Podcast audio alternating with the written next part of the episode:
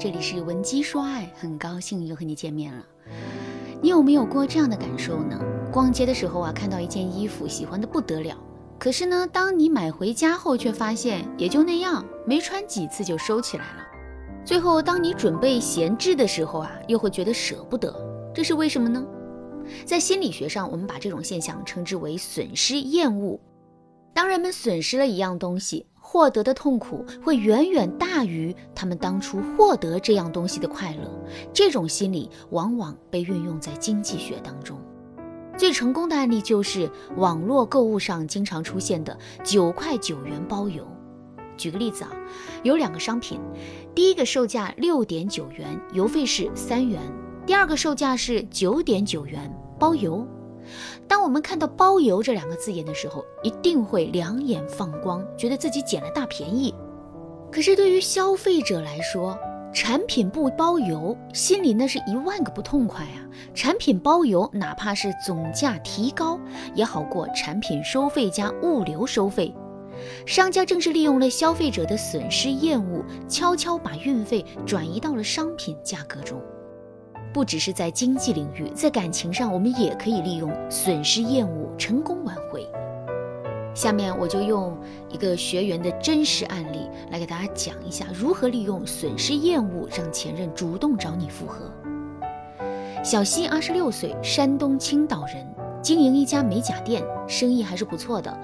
不过呢，现在最让她头疼的事情啊，就是和她谈了一年恋爱的男友提出分手了。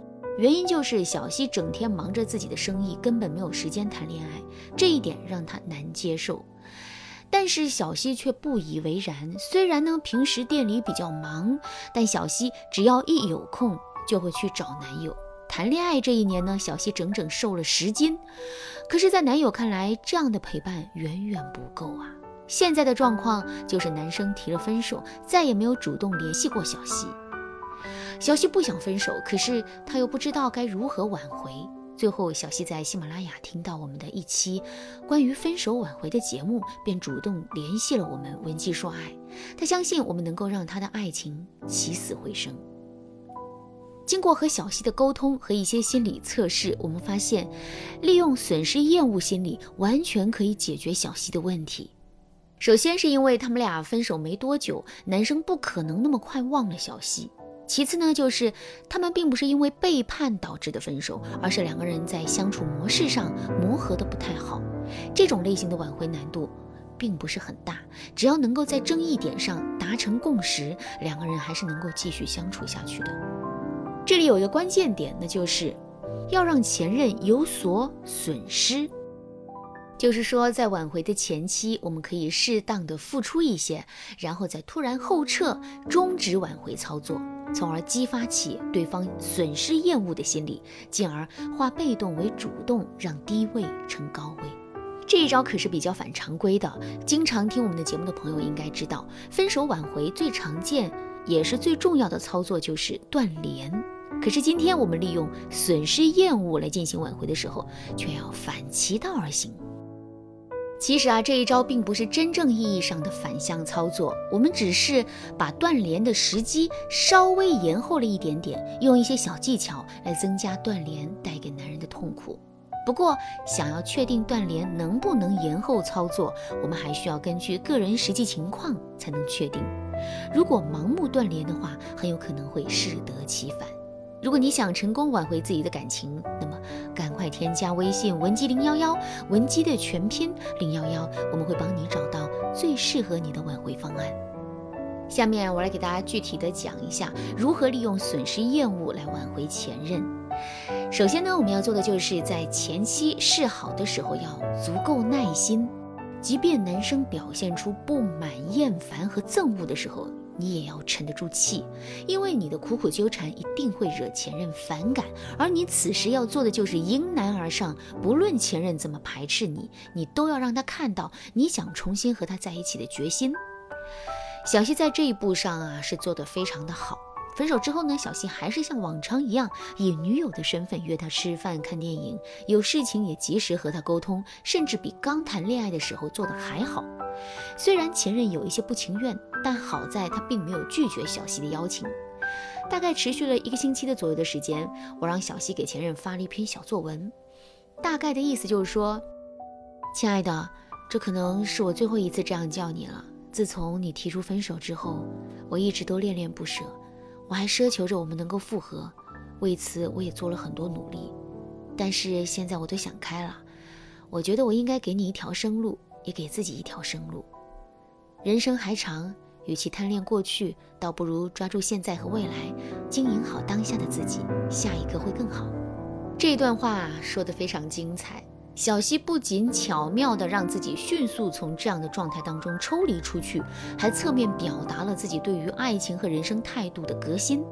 前半篇的话就是在告诉男生：“老娘不鸟你了。”这男生怎么受得了？本来还享受着女友付出带来的舒适，现在说没就没了。他肯定会不舒服的。后半篇的话呢，又成功的终止了前任对小溪的负面情绪，加深他对小溪的好印象。这篇作文呢，一定能够帮助小溪重新掌握复合的主动权。果然，男生收到这条微信之后，没过多久就给小溪打了电话，还问他：“你是不是已经找到新的男朋友了？”其实啊，这个问题也在我的意料之内。我们把这种行为呢，称之为复合可能性测试。因为男人都爱面子啊，即便他们确实有复合的意图，他们也不会直接就去发问。如果女生是真的放下了，这个时候男生去求复合，肯定会碰一鼻子灰，这不就尴尬了吗？所以啊，他们为了规避这种风险，就会问一些问题来判断复合成功的几率有多高。比如他会表现出还喜欢你的样子，会和你聊一些暧昧的话题，或者是反问。如果有哪个男生喜欢你，死心塌地的去追你，你会答应吗？也许呢，还会借朋友的名义来暗喻你们之间的问题等等。这个时候一定要做好准备，通过测试给出他想要的答案，你也许就会提出复合。小西是如何回答这个问题的呢？在我的指导下，小西给前任发了这样一段话：我没有男朋友啊，不过最近有一个男生的确对我比较好，我也不知道他是什么想法。现在的我。一切都是随缘。小溪在表明了自己可得性的同时啊，又不忘记提升自己的框架，可谓是一举两得。之后，小溪就保持了比较冷淡的态度，但是无论是在个人价值展示，还是朋友圈的个人魅力吸引，都在持续发力。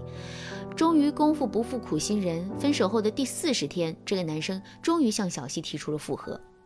两个人还保证有什么问题一定要摊开来说，绝对不藏着掖着，最后又拖成了大问题。